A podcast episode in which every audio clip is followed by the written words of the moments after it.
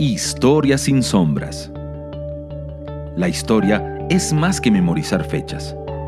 La historia es una memoria de voces vivas, listas para hablar la verdad. Querigma Radio y Oikónomos te invitan a sumergirte en la historia revelada. Acompáñenos a remover velos en la historia sin sombras. Hola queridos amigos, es una vez más un privilegio poder compartir con ustedes en el programa Historia sin sombra a través de Querigma Radio, eh, un programa que hemos recibido diferentes comentarios y, opiniones y sabemos que está siendo de bastante edificación y también de eh, quitar velos, que creo que es parte muy importante del propósito por el cual conversamos semana a semana por Querigma Radio. Eh, múltiples temas. Hemos conversado de la reforma en Navarra, hemos conversado de los brujos de Chávez, hemos conversado múltiples temas. La, eh, semana pasada hablamos del antisemitismo y sus raíces histórica y también algunos ejemplos recientes.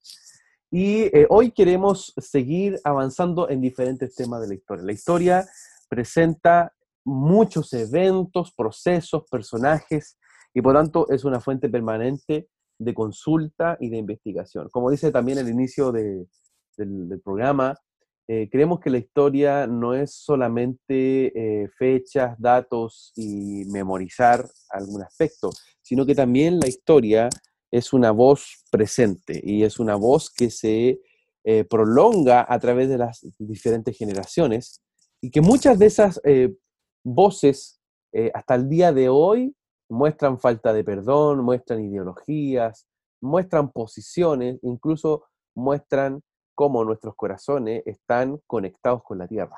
Por eso es tan importante que podamos hacer este programa y podamos hablar de diferentes tópicos, diferentes fenómenos y sucesos que han eh, ocurrido en la historia mundial y principalmente también en la historia de nuestros países latinoamericanos. Para el programa del día de hoy eh, nos acompañan dos grandes amigos eh, desde Madrid, España, Saray Jaramillo. Saray, bienvenida a Historia sin Sombras. Hola Javier, muchas gracias bueno, por estar aquí en, en, esta oportunidad y junto a todos nuestros amigos, nuestros hermanos que nos están escuchando ahí desde el otro lado del mundo y las naciones.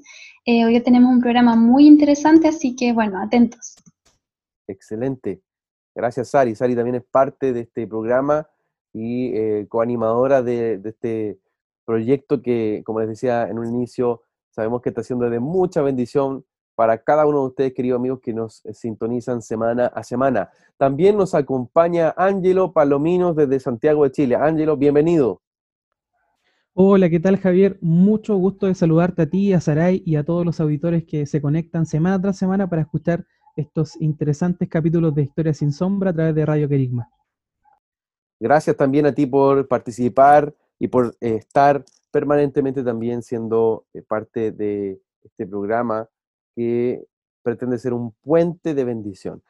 Eh, Sari, ¿qué tema vamos a hablar hoy? ¿Qué cosa vamos a, conversar y a, generar eh, una revelación de alguna, de alguna forma a partir de ir examinando la historia? Bueno, en el programa de hoy tenemos un tema que es muy interesante y que tan, tan importante porque sigue teniendo consecuencias en, en, la vida de nuestros países, ¿cierto? La configuración política de nuestros países, vamos a hablar de la Revolución Rusa, ¿ya? Eh, que se conoce también como uno de los mayores levantamientos populares de la historia y que también eh, fue una inspiración eh, para muchos procesos revolucionarios posteriores, pero que también en sus inicios, también tomándose de, de ideales filosóficos, de personajes tales como Carlos Marx, etcétera, y que, bueno, termina eh, acabando con el dominio eh, de esta dinastía zarista, ¿cierto? Y mm, imponiendo un, nuevo régimen, un, imperio eh, de uno de los más poderosos del siglo XX, que es la Unión Soviética. Así que, bueno, hoy día vamos a compartir un poco de esto, cómo se fueron configurando algunos hechos y también cómo operan eh, las ideologías, pero también una lectura eh, profética desde el espíritu de lo que significó este hecho histórico. Perfecto, perfecto. Y de esa manera, entonces, vamos a proponer múltiples, múltiples temas. y este es un ejercicio permanente, ¿cierto? Entre mostrar un hecho histórico, narrar en base a lo que se conoce desde la historia oficial o la historia crítica, pero al mismo tiempo nosotros eh, tratar de introducir una variable e introducir una voz profética a eh, estos eh, fenómenos y sucesos. hay, hay, una, hay, una, cita muy interesante, Angelo, que tú has estado investigando en relación a la política como religión. Y quizás sería muy interesante que pudiésemos partir desde entender cómo se da esta dualidad y esta alianza entre cómo funciona muchas veces la política como religión. Me refiero a, lo que hablas de, también de Fernando Mírez. Sí, así es. Eh, este intelectual, em, en un texto que se denomina Política como religión, eh, tiene algunas frases muy interesantes porque él señala lo siguiente, dice, el comunismo fue vivido no como la verdadera religión, sino como la religión verdadera, sin haber sido jamás una religión, y quizás por eso mismo fue la religión más perfecta de todas.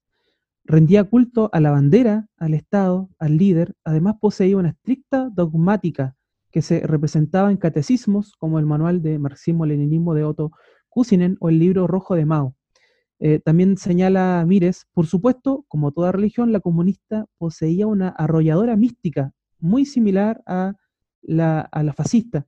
Eh, también decía Mires, y de rituales ni hablemos, basta ver hasta hoy día la foto de los jerarcas enchapados en medallas.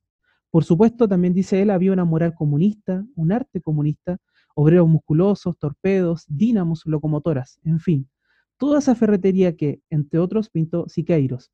Y aquí una frase que me parece notable dice, a esa religión comunista solo faltaba un Dios, pero ¿para qué? No bastaban los ídolos, en vez de Dios, Marx, como apóstoles, Lenin y Stalin. O mejor, la Santísima Trinidad restaurada, Marx, Engels, Lenin, el Padre, el Hijo y el Espíritu Santo. Trotsky en lugar de Judas. Y aquí vemos cómo Fernando Mira en ese sentido nos muestra que el comunismo funcionó efectivamente como una religión en el plano político. Perfecto. Y bueno, es bastante esclarecedor su, propuesta y su, sus descripciones. Eh, y hay que, hay que señalar que la religión política para los investigadores es, tal como lo estaba describiendo Ángel y también lo, mencionaba Saray en un inicio, es el poder eh, establecer o darle, mejor dicho, darle un rol divino a una ideología política. Y, cuando decimos rol divino, tiene que ver con darle la fe a un sistema, ¿sí? con poner la fe en un altar representado, por ejemplo, por eh, ideólogos como Marx, Lenin, Stalin, y desde ahí también proyectarse en una visión de futuro. Es decir, es eh, literalmente que el hombre ponga su corazón en una ideología. En ese punto, podemos decir que el altar del corazón pasa también a ser parte de un altar ideológico o de un altar político. Creo que es distinto que cuando nosotros vemos muchas veces que eh, se dan diferentes eh, opiniones o versiones. Eh, alguno pueda tener impresiones distintas de un modelo a otro. ¿ah? Es decir, a algunos les guste más una posición capitalista, una posición socialista en, la economía, en la cultura, en la sociedad, que pueden ser opiniones diversas, pero otro punto, otro fenómeno en particular, es cuando la fe se deposita en un sistema de gobierno que tiene un relato cultural y un relato político. Eso se define como religión política. Eso es, por ejemplo, y algún día lo vamos a hablar, ver a, Perón como el padre de la patria, pero no solo como padre, sino, por ejemplo, a como la madre eterna y darle ese título, madre espiritual eterna de Argentina. O a Chávez, hoy día también se le da toda una, una forma en la que se genera un culto a la figura.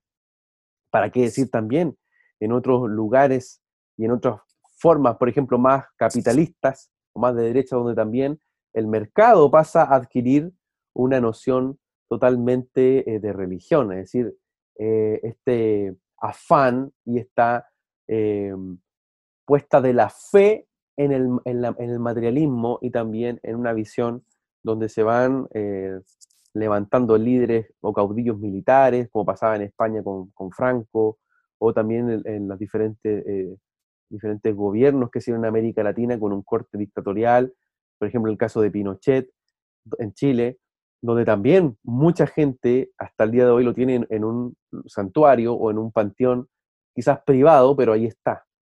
Entonces, estos personajes, sin importar quizás su tendencia, es decir, de izquierda, de derecha, de centro, liberal, capitalista, socialista, muchos de estos terminan en un panteón como los antiguos dioses griegos o romanos.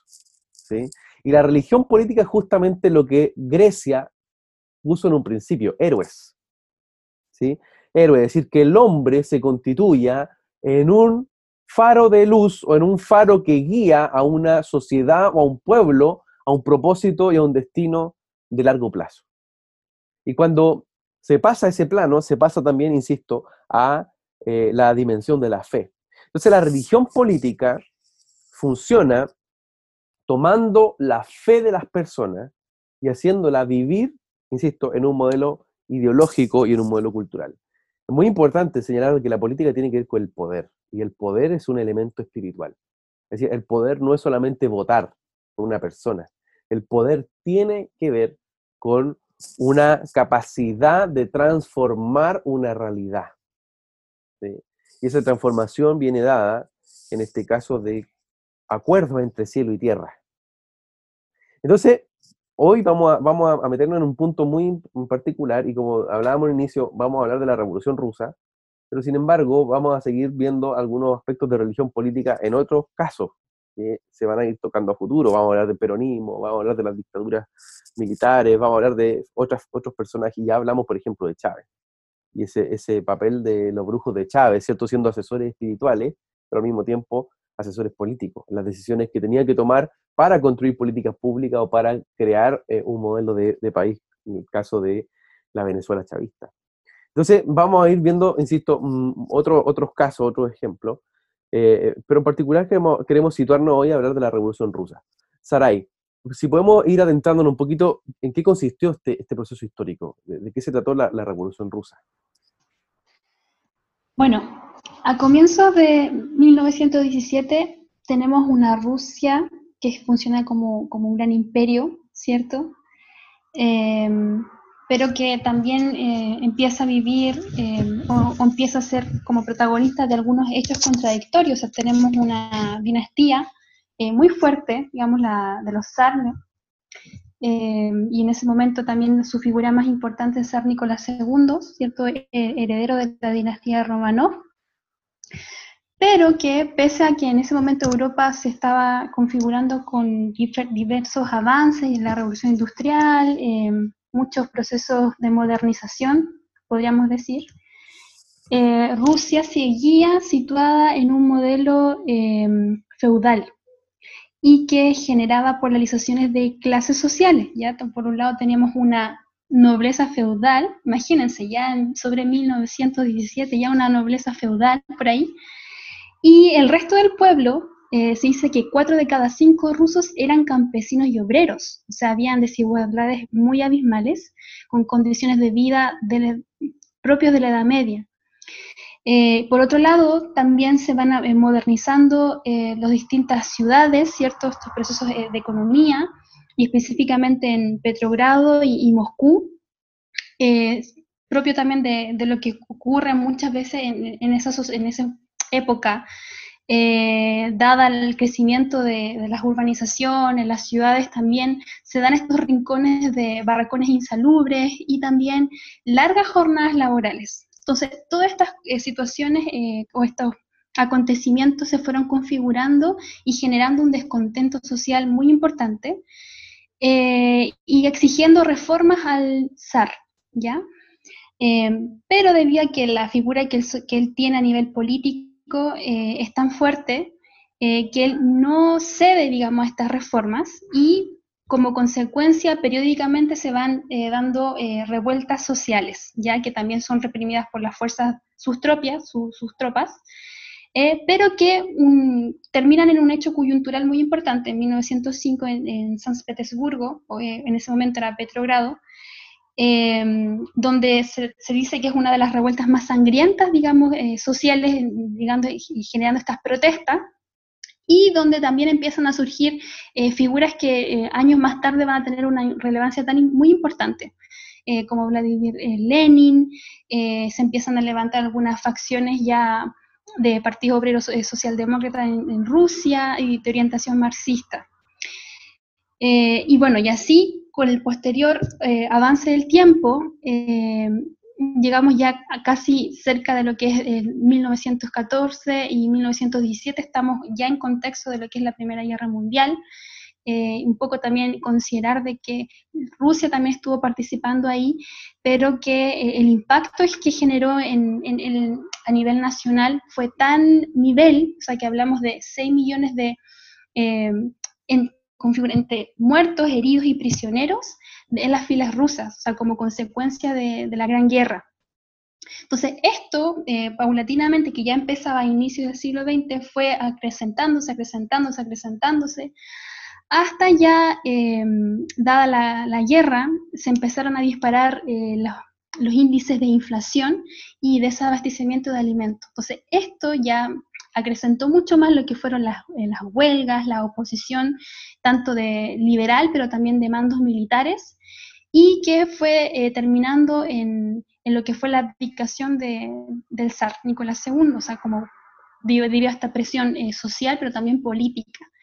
Y bueno, poco después, un año después, su familia es, confinada, pero también termina siendo ejecutados. Entonces, bueno, de ahí salen varias leyendas, eh, historias y todo, pero en el fondo termina habiendo un cambio en, lo que había sido una dinastía, una forma de gobierno en Rusia y también en Europa. O sea, en programas anteriores habíamos hablado también de la Revolución Francesa, como estas monarquías, eh, estos regímenes absolutistas también habían estado cayendo, pero en Rusia cabe que no se alinea, digamos, ese tiempo, eh, pasan todos estos años ya sobre siglo XX y generan esta caída de estos regímenes, del régimen, digamos, zarista.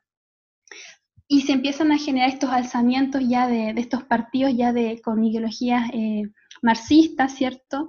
Eh, también existe un gobierno provisional y como les decía adelante, aparecen estas nuevas figuras, en donde eh, podíamos conversar un poquito acerca de lo que fue la, figura de Lenin, por ejemplo, o Trotsky, como dirigentes eh, comunistas, eh, tomando un poco el control, digamos, de esta nueva configuración de, gobierno popular, y que años más tarde terminaría configurándose lo que es la Unión Soviética. Estás en sintonía de Querigma Radio extendiendo el mensaje del reino de Dios a todas las naciones de la tierra. ¿Vives en Santiago de Chile y no tienes dónde congregarte? Te invitamos a que nos contactes en nuestro sitio web www.ciudadeluz.cl. Te esperamos, esperamos, esperamos. Querigma Radio, enseñando principios que ayuden a la iglesia a vivir en el Espíritu. De manera práctica, real y completa. Querigma Radio. Te invitamos a suscribirte a nuestro canal de YouTube. Búscanos como CCA Ciudad de Luz. Ahora seguimos con tu programa, Historia sin sombras.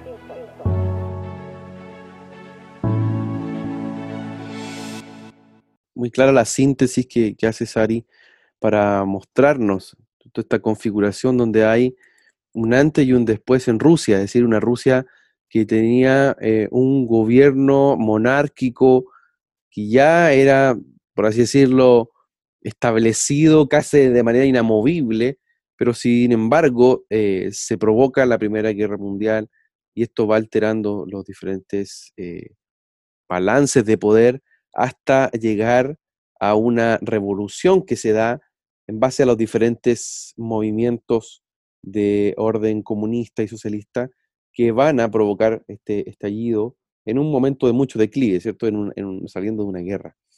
Eh, y ya hablábamos en un inicio, de hecho Angelo citaba esta eh, investigación que hizo el profesor Mírez, donde él declaraba eh, que el comunismo en la Revolución Rusa había funcionado como una religión política. Angelo, ¿cómo, ¿cómo, llegamos a, a entender este contexto en donde se da la revolución, pero no es sencillamente una revolución por eh, demandas económicas o demandas políticas. Hay también un ideario, hay también un programa, hay también un pensamiento y una ideología que está de fondo eh, que va movilizando a Rusia a estas transformaciones. Si tú pudieses profundizar un poquito en, qué consistió estas ideas y cómo eh, se van dando aspectos espirituales, pero al mismo tiempo aspectos culturales en, esta, en este proceso histórico. Sí, sin duda. Eh, tal como, como señalaba Saray, eh, evidentemente hay un contexto de una Rusia, una Rusia zarista, profundamente empobrecida, que a diferencia de los países europeos que ya habían entrado en el proceso de la modernidad, eh, y en un proceso de industrialización también capitalista, Rusia se estaba quedando, digamos, en ese sentido, en, una suerte de atraso. Eh, y entonces surge, por supuesto, en medio de todo este contexto de, de, verdad una sociedad tan empobrecida, eh, un, un, enojo tan grande con, con, la situación que, por supuesto, y aquí a, propósito de lo que conversábamos, ¿no es cierto? Hay un uso, ¿no es cierto?, de todo este sentimiento tan enardecido de la población para trasladarla y utilizarla como fe en pos de toda una ideología política y que después posteriormente terminará siendo efectivamente una religión política, ¿no es cierto? y esto está inspirado, por supuesto, se toma de los ideales de la filosofía marxista, ¿sí? de lo que fue eh, construyendo y postulando Carlos, Carlos Marx. Eh, un pensador alemán que me parece que es muy interesante y tiene el ánimo de poder sintetizar todo su pensamiento porque realmente, bueno, él, de hecho es considerado uno de los, de los padres de la sociología, eh, una sociología del conflicto, porque eh, él considera que el motor de la historia, lo que va moviendo la, la historia, es la lucha de clases. ¿sí? Y él tiene toda una mirada materialista, histórica, en la que considera que de alguna manera la, la humanidad partió desde una suerte de comunismo primitivo, pasó al feudalismo, una especie de etapas, ¿no es cierto?, económicas muy marcadas, y luego al capitalismo. Entonces él considera que dentro de esta, este periodo, ¿no es cierto?, el capitalismo, se engendraba eh, los mismos destructores de este sistema. ¿sí? Entonces para Marx, que era un crítico muy acucioso del, sistema capitalista, él consideraba que dentro de este sistema eh, se creaban sus propios destructores porque llevaba hasta la tensión eh, máxima eh, la lucha entre las clases sociales, que en este caso estaban constituidas por una burguesía, por un lado, que era la poseedora de los medios de producción, es decir, quienes de alguna manera acumulaban la riqueza, y por otro lado, una clase trabajadora proletaria. esto llevaba de alguna manera a un punto de tensión máxima, donde finalmente se resolvía a través de una revolución en donde el proletariado eh, instauraba una dictadura, ¿no? la dictadura del proletariado. Y después de eso vendría una suerte de eh, la instauración de, eh, de, una situación social denominada como comunismo, en donde habría de desaparecer las clases sociales y de alguna manera habría de, de, vivir en una suerte de armonía social, justamente porque ya no existirían este tipo de, divisiones sociales o de clases sociales eh, dado que eh, el control de los medios de producción sería, eh, digamos, socialmente administrado y ya no estaría administrado solamente por un grupo específico, que en este caso, en el sistema capitalista, solo son los burgueses. Entonces, aquí es muy interesante porque, por supuesto, la revolución rusa se va a nutrir mucho de esta idea y todo el sistema político que va a, acontecer después de esto con, con Lenin en el poder, va a utilizar este influjo eh, y de ahí nacerá, por supuesto, esta diferencia entre eh, lo que algunos denominan eh, la diferencia entre Marx y Lenin, o lo que también en algún momento acuñó Lenin, o sea, perdón, Stalin como un marxismo-leninismo, o sea, la aplicación misma de los postulados marxistas en la práctica. Y esto, por supuesto, que lo que hace Lenin es tomar estas ideas en el plano ideológico, filosófico eh, que generó Marx, pero posteriormente poder aplicarlas. Y evidentemente esto difirió, mucho de lo que realmente era el discurso, el relato comunista que prometía, ¿sí? prometía el cielo en la tierra. Yo creo que ahí está un elemento también de religión política, ¿no? y, por eso ha sido acusada como una política de carácter milenarista, en el sentido de que prometía el establecimiento del reino de Dios en la tierra, ¿no? Eh, esta idea del comunismo una suerte de sociedad totalmente armónica, donde no existen conflictos, no existen clases sociales ni diferencias, eh, e, es básicamente eh, una idea que es de Marx, por supuesto, pero que la toma de alguna manera del cristianismo, ¿sí? Toma esta idea del cristianismo para utilizarla en un proyecto filosófico que posteriormente decantará también en un proyecto político específico que vendrá a ser eh, el comunismo soviético y que como sabemos tendrá consecuencias realmente horribles para, la humanidad en su conjunto y particularmente para la sociedad, la sociedad rusa. Totalmente, totalmente. Y, ahí hay un punto muy interesante, porque tú has, ido matizando diferentes aspectos de cómo se va a eh, construir una noción espiritual y una noción, insisto, también de un modelo de pensamiento, es decir, de un sistema de creencias desde eh, el comunismo hasta eh, poder establecer un régimen. Más tarde con Stalin, ¿cierto? Iba a ser bastante, bastante estricto, eh, incluso se crearon campos de concentración, es decir, esto, esto nace de una idea en Marx y repercute en un caso de, laboratorio que se va a ir replicando en otros, en otros países, pero principalmente la Unión Soviética, antes Rusia, ¿cierto? Principalmente la Unión Soviética. Eh, viendo un poquito la figura de Marx, es súper interesante, porque a los amigos que nos están escuchando acá por Historias sin Sombras, eh, por Kerigma Radio, señalarles de que la, la idea de Marx se conciben eh, a mediados del siglo XIX, es decir, estamos hablando de 1850, 1860, 70, donde Marx comienza a investigar múltiples temáticas y dentro de esas temáticas está presente lo que eh, iba a significar, en este caso, eh, un modelo de interpretación de la realidad. Y ese modelo de interpretación de la realidad, él eh, lo pone como el socialismo, y que tiene un arraigo bastante conectado con eh, la Torá, es decir, con las líneas judías que él tenía, y además con el cristianismo. Hay que decir que Marx, Karl Marx, que, nació en mil, eh, 800, ah, dame un segundito que, quiero corroborar porque tengo acá, tengo acá al, padre de Marx cuando nace, ah, eso, antes de, ir directamente a Marx, el padre de Marx, ahí está Henry Halevi, nace en 1777, y era el tercer vástago de Meyer Halevi Marx, rabino de la comunidad judía local. Es decir, estamos hablando de que el abuelo de Carlos Marx había eh, sido rabino. Y un rabino muy, muy importante, en este caso, en Alemania y también en parte de lo que iba a ser los Países Bajos, es decir, iba a tener una influencia súper eh, relevante en la antigua eh, Renania, y eso iba a traer también una, conformación en, Karl Marx que nace el 5 de mayo de 1818 y nace bajo este, este influjo, es decir, en una comunidad judía local que va a tener bastante influencia. Su papá se va a hacer protestante, ¿cierto? Samuel. Imagínense, imagínense el papá, Samuel Leví. Eh, se hace, se hace, se hace protestante junto también a eh, parte de sus hermanos y su mamá, que también venía de ascendencia judía e-, en, Holanda. Entonces, vamos a tener un modelo de establecer un gobierno espiritual en base a ideas judeo-cristianas, pero sacando a Dios y sacando a Cristo del centro.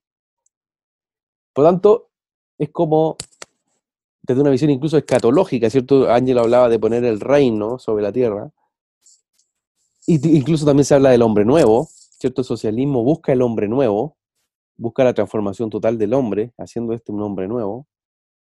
Toda esa, toda esa idea del nuevo nacimiento, por ejemplo, no es algo que se le ocurre directamente a Marx. El nuevo nacimiento eh, tiene, tiene una, una visión absolutamente cristiana. Y para qué decir cierto también la visión escatológica del milenio, o sea, de, del, reino, del reino de Dios en el libro de Isaías. O todo eso eh, va a ser parte constitutiva de las ideas comunistas, pero exiliando a Dios del centro.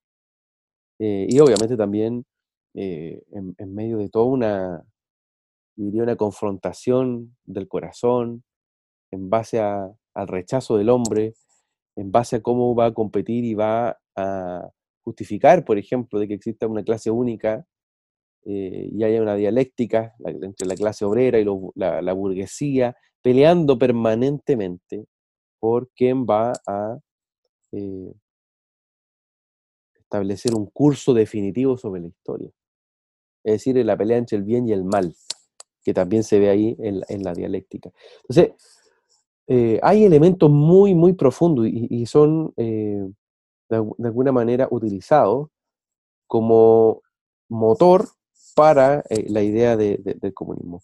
Antes de, pedirle a Sari que siga también entregándonos sus impresiones, eh, dentro de del rescate de información y, de investigación que hizo Angelo para este programa, eh, investigó un libro clave, creo yo, de Orlando Figues, que se llama La Revolución Rusa.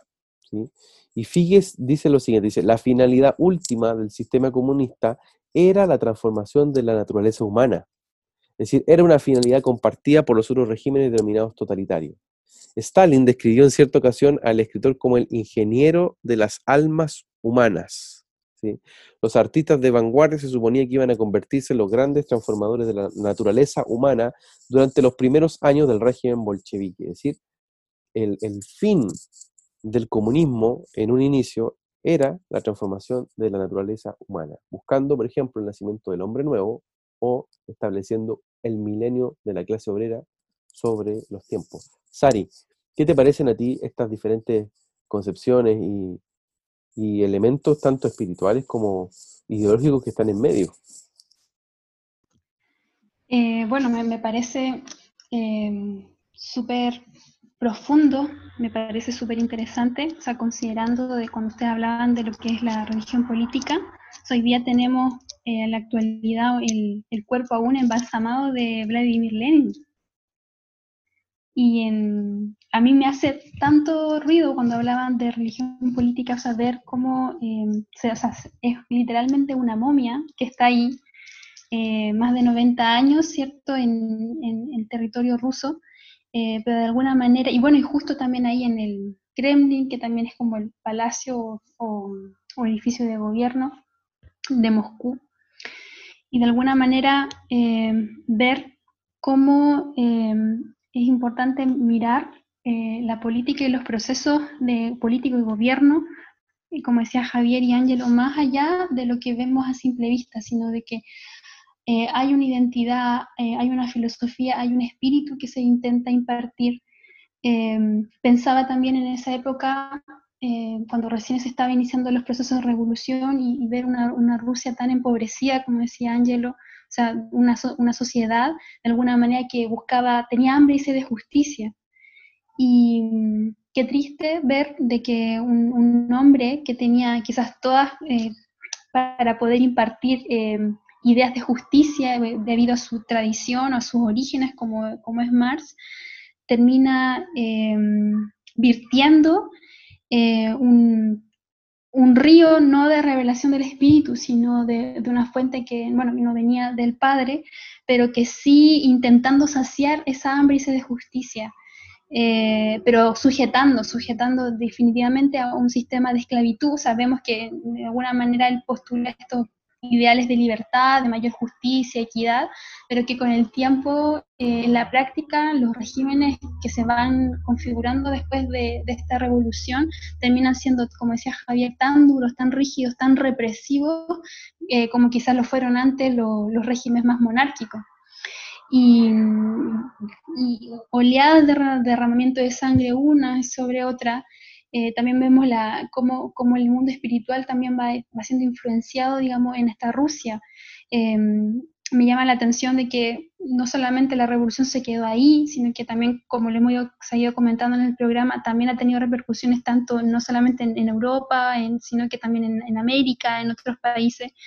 Y, y, ese mismo modelo, o sea, estamos hablando de 1917, sigue siendo hoy un modelo que, que se implanta en muchos de nuestros países, en muchos de nuestros profesores, en nuestros compañeros, muchas de, las universidades también son cunas de, estos eh, surgimientos ideológicos o de alzamientos, porque también son ideologías que han estado, pero que cada cierto tiempo vuelven a alzarse y quizás tomando un disfraz nuevo o más moderno, pero que siguen ahí y que tienen su base en un negar a Dios, definitivamente, negar a Dios. Em, tomando filosofías incluso que vienen antes, o sea, estamos hablando de, por ahí leía de, Marx tomando también de Epicuro, o sea, un filósofo que también se oponía muy fuerte a lo que era el, entender a, Dios en, nuestra vida, o sea, la presencia de Dios en nosotros. Y, creo que es muy fino, o sea, de, cómo em, la religión política termina manifestándose en nuestras acciones cotidianas diarias, eh, pero también cómo em, el corazón, y está esa pugna en el corazón, ¿cierto? Eh, teniendo esta, esta necesidad de encontrar justicia, equidad, pero desde qué fuente la, estoy buscando o la estoy tomando. Así es, así es, Ari, y creo que tú das en el punto neurálgico al, al señalar de que había hambre y sed de justicia en Rusia. Y en cierta forma, eh, los movimientos socialistas lo que hacen es eh, levantar un, tema que, está ahí y que a Dios también le interesa. Es decir, el, pobre, el desamparado, el migrante, eh, la infancia, la injusticia, también es parte de lo que el Señor en su propósito eterno ha dispuesto que el hombre pueda administrarlo conforme a sus medidas, a las medidas de justicia que el cielo tiene. Entonces, em, se rescata también ahí un punto muy importante de que hay demandas sociales, hay demandas eh, de, de la creación misma, ¿cierto? Enfrente a un sistema que también ha sido muy contradictorio y a veces también muy explotador contra la naturaleza del hombre, incluso contra nuestro propio medio ambiente. Entonces, aparecen cuestionamientos que son, que son reales ¿ah? y que están, insisto, en lo profundo de nuestras naciones, pero lo que nosotros estamos de alguna forma cuestionando y poniendo en entredicho delante, delante del Señor y también con ustedes, queridos amigos que, nos están escuchando, es ah, en base a qué espíritu se hace esto. Y aquí nosotros vemos eh, una influencia que nace, yo creo, más bien del rechazo, que nace de la impotencia, eh, y que al mismo tiempo esto se va articulando de manera intelectual para, eh, por las propias fuerzas del hombre, transformar el sistema. Y por las fuerzas de la unidad, entre comillas, que el hombre pueda poner para cambiar un, sistema, pero en definitiva, las revoluciones, como lo hemos visto, además de traer grandes derramamientos de sangre, como fue la Revolución Rusa del 17, eh, y, dividir la sociedad entre bolchevique, menchevique, entre los que no estaban adscritos a ningún, ninguna facción, etc. Eh, en definitiva, la revolución como tal eh, va generando mayores ciclos de derramamiento de sangre. Y por más de que se intenten buscar transformaciones sostenidas en el tiempo, son heridas permanentemente que están ahí abiertas. Estás en sintonía de Querigma Radio extendiendo el mensaje del reino de Dios a todas las naciones de la tierra. ¿Vives en Santiago de Chile y no tienes dónde congregarte? Te invitamos a que nos contactes en nuestro sitio web www.ciudadeluz.cl. Te esperamos, esperamos, esperamos.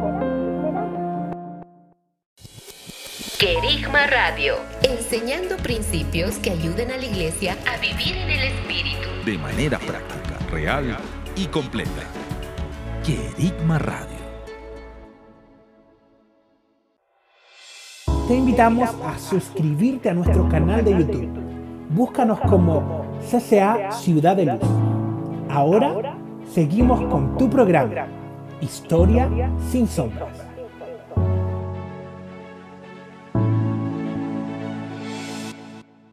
Ángelo, si tú nos pudiese dar también más antecedentes en base a lo que, a lo que es esta mm, visión de religión política en, en el comunismo y que se da con fuerza en la Revolución Rusa. Eh, por ejemplo, lo que va a ser el culto a la personalidad, incluso otros aspectos, incluso ceremoniales o de festividades que están eh, de la mano en la construcción de, ya de no de, la Rusia actual, eh, perdón, la Rusia antigua, en el sentido de que buscaba mantener la tradición de los zares, sino que en este caso, después de 1917, en la Unión Soviética, ¿ah? en, en un cambio de nombre y en un cambio también de propósito a largo plazo. Sí, sí, efectivamente. Eh, como también veíamos que, que, en episodios anteriores, como el de la, donde tratamos sobre la Revolución Francesa, en el caso de la Revolución Rusa y, y el posterior decantamiento que se da con el sistema comunista, hay también todo este, este afán de transformarlo todo.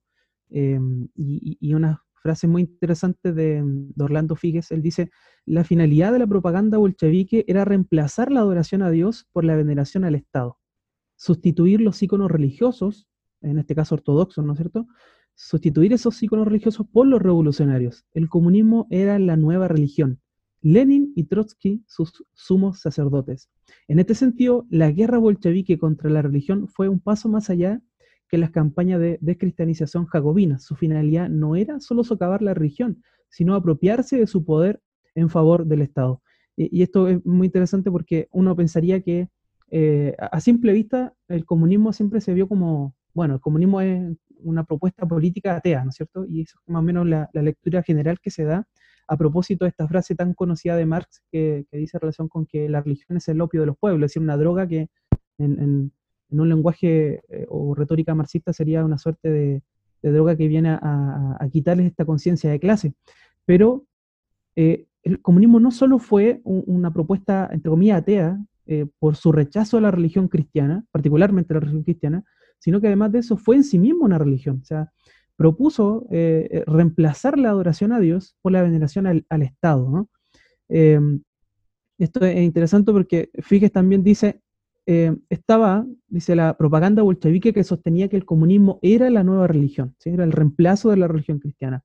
Los festivales, rituales y símbolos del Estado comunista estaban modelados conscientemente siguiendo los equivalentes cristianos que buscaban reemplazar. Se buscaba reemplazar, ¿no es cierto?, las festividades cristianas por festividades soviéticas y situadas en los mismos días que eh, de las antiguas festividades religiosas. Entonces había una, por ejemplo, una Navidad y una, una Pascua comunista, ¿sí? De, de, del Komsomol, no sé si lo pronuncio también, pero de una agrupación comunista eh, de, jóvenes. Eh, y, y dice, el culto a Lenin que floreció durante la guerra civil le proporcionó el estatus de un dios, el mismo símbolo del Estado comunista. La estrella roja estaba enraizada enraizado en un significado religioso y mesiánico, profundamente arraigado en el folclore ruso. O sea, aquí vemos cómo eh, lo que busca de alguna manera el comunismo es poder eh, entrar y penetrar al corazón de, la población rusa para establecerse efectivamente como una religión y no solo como un proyecto político más. Eh, continúa y dice, tanto en la vida privada como en la pública, los rituales religiosos fueron bolchevizados. Y esto es muy interesante. Eh, él, él cuenta este historiador dice, en lugar de bautizados, los niños fueron octubrizados. ¿sí? Octubrizados porque se supone que en octubre se dio el proceso de, de, revolución en la que finalmente toman el, poder los bolcheviques. Entonces los niños, en lugar de ser bautizados, eran octubrizados. Los padres que asistían a estas ceremonias, que fueron muy frecuentes a inicios de los años 20, y esto es interesante, prometían criar a sus hijos en el espíritu del comunismo. Aquí directamente vemos cómo el comunismo eh, eh, es efectivamente un, espíritu, ¿sí? Eh, hay una dimensión espiritual del comunismo que trasciende más allá de lo que uno podría pensar como proyecto ideológico y político.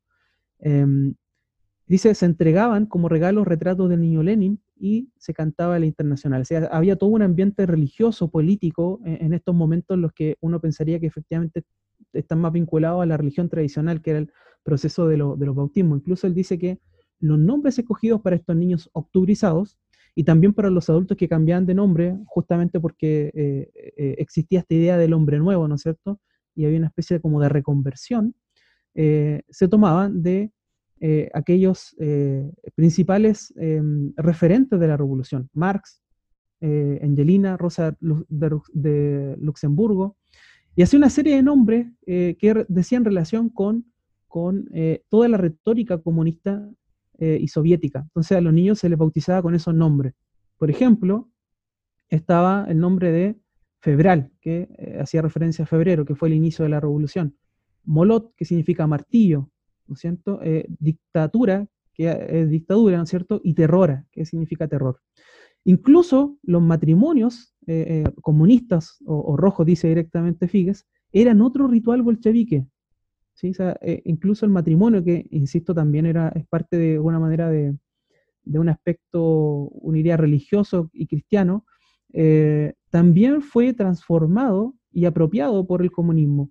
Y dice Figues, usualmente eran celebrados en una fábrica o en algún club local. En lugar del altar, la pareja tenía enfrente un retrato de Lenin y pronunciaba sus votos de fidelidad, tanto mutuos como hacia los principios del comunismo. O sea, había literalmente un proceso de consagración del, matrimonio y de la familia hacia el comunismo. ¿sí? Eh, y, ahí, bueno, uno podría seguir porque eh, Figues también nos cuenta em, lo siguiente. Dice, Lilina Sinoviev, una de las precursoras de la educación soviética, declaró en el Congreso de Educación Pública en 1918, tenemos que convertir, esto es muy interesante el lenguaje, ¿no? Tenemos que convertir a la joven generación en una generación de comunistas. Los niños, como la cera blanda, son muy maleables y deberían ser moldeados para convertirse en buenos comunistas. Tenemos que rescatar a los niños de la dañina influencia de la vida familiar. Tenemos que nacionalizarlos desde los primeros días de sus pequeñas vidas. Tienen que encontrarse bajo la influencia benéfica de las escuelas comunistas. Aprenderán el ABC del comunismo y, señala directamente obligar a la madre a entregar a su hijo al Estado soviético, que es el nuevo Dios, esa es nuestra tarea. Entonces ahí vemos cómo efectivamente hay toda una, religión política que se va desenvolviendo en plano ideológico, retórico, pero también en la práctica misma a través de ciertos rituales y consagraciones que se van dando a este espíritu del comunismo. Impresionante, impresionante sobre todo lo que estabas describiendo eh, ahora último, o sea, cómo el reemplazo del, del Estado por, por Dios, en este caso, implica algo que es trascendental para una familia, eh, como por ejemplo la consagración de los hijos o la entrega de los hijos a. Eh, y, aquí vemos que eh, hay que decir también que la investigación que, que, está citando Angelo es de las más importantes que se ha hecho acerca de la Revolución Rusa. Orlando Figues es uno de los historiadores más eh, informado y de los que más ha estudiado el tema, eh, y, lo, hacemos desde ahí, o sea, no, no, estamos inventando estos datos, por el contrario, o sea, hay acá una investigación eh, clave como la de FIGE que estamos citando, que da a conocer esta transformación donde el Estado pasa a ser literalmente el reino. y, Marx, Lenin y más tarde también Stalin van a ser tanto los sumos sacerdotes o inclusive eh, quienes van a estar al centro del culto a, la personalidad.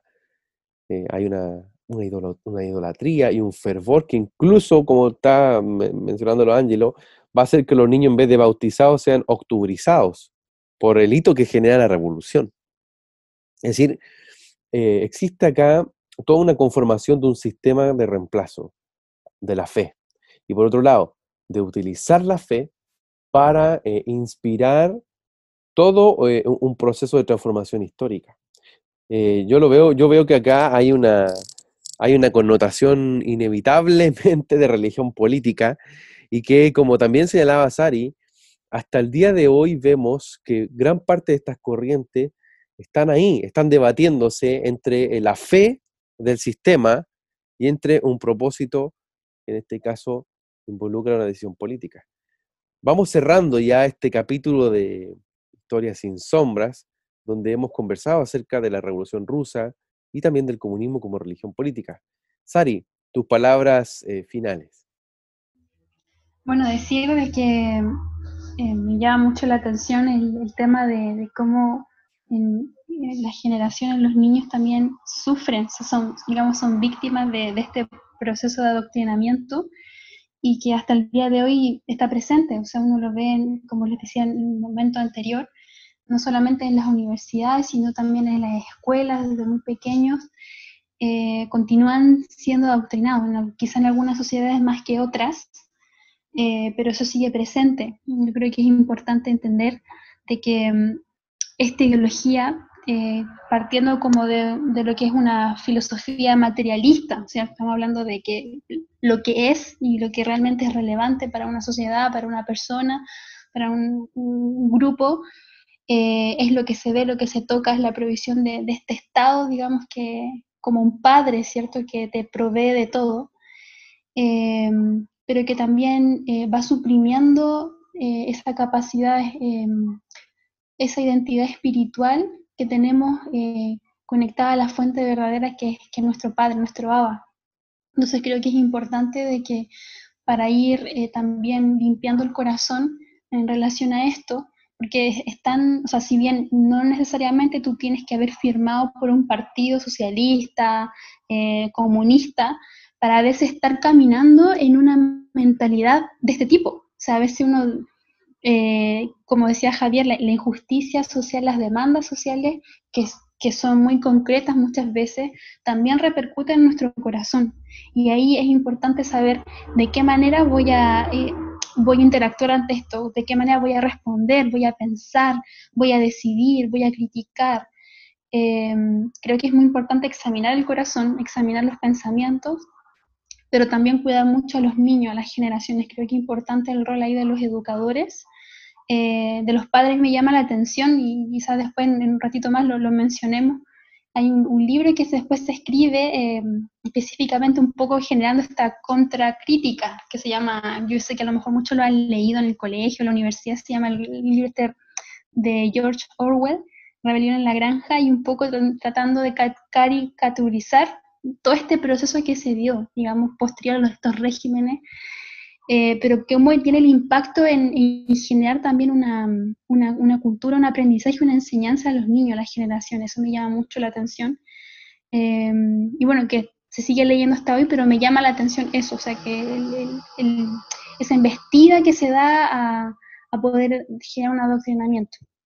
Creo que es importante cuidar y como decía, importante el, rol tanto de los padres, pero también de maestros, de los que están metidos en esa área, y también cómo ir reconduciendo el poder actuar en justicia y, poder saciar estas demandas, pero desde un espíritu correcto. Creo que no, no solamente es necesario hacer evidente que existe, sino que también podamos recibir ideas del Señor, ideas del cielo para ser eh, como un espíritu pacificador, pero sí trayendo reformas y soluciones concretas.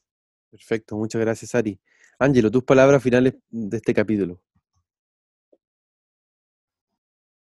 Sí, eh, a, mí me parece que es muy importante lo que dice Saray, eh, que tiene relación con el cómo respondemos frente al hambre y sed de justicia real eh, y, muy válida que muchas veces las sociedades se tienden a dar justamente por los procesos de desigualdad en los que vivimos. Y ahí es importante, como, como decía Saray, insisto, el conectarse con el espíritu correcto y también me parece que eso significa conectarse con las ideas correctas, ¿sí? conectarse eh, no con esta, eh, claramente con esta ideología eh, y, política religiosa, que claramente usurpaba el poder y, la capacidad del cristianismo, con toda esta retórica, ¿no es cierto?, del hombre nuevo que tenía vinculación con, la conversión, ¿no es cierto?, o con esta idea de, prometer el cielo y la, la, tierra a través de este proceso de implantación de un sistema comunista donde habría una especie de armonía absoluta eh, sino que más bien eh, creo que es importante el poder eh, conectarse al Espíritu Santo y nos pueda brindar esa capacidad de, establecer justicia sin ese espíritu vengativo eh, ni violento, ni violento. Eh, a mí me parece que eso es fundamental porque cada vez como, como creo que muchas veces lo hemos ido remarcando en, este, en estos episodios de Historia sin Sombras, la historia no es simplemente un conjunto de datos y de fechas, sino que efectivamente vemos que eh, lo, que ha pasado anteriormente repercute en las generaciones y repercute hasta el día de hoy y lo que hoy día hacemos también de alguna manera repercutirá también en nuestras futuras generaciones. Eh, hay un llamado generacional del Señor que nos tiene que impulsar a actuar en justicia y a, poder tratar de em, mostrar un cristianismo que también pueda dar respuesta a este tipo de temas y a la injusticia social que viven los pueblos, por ejemplo, en América Latina. Y creo que efectivamente esta no es la inspiración donde debemos buscarla como cristianos. Estás en sintonía de Querigma Radio, extendiendo el mensaje del reino de Dios a todas las naciones de la tierra. ¿Vives en Santiago de Chile y no tienes dónde congregarte? Te invitamos a que nos contactes en nuestro sitio web www.ciudadeluz.cl. Te esperamos, esperamos, esperamos. Querigma Radio, enseñando principios que ayuden a la iglesia a vivir en el Espíritu. De manera práctica, real y completa. Querigma Radio. Te invitamos a suscribirte a nuestro canal de YouTube. Búscanos como CCA Ciudad de Luz. Ahora seguimos con tu programa, Historia sin sombras.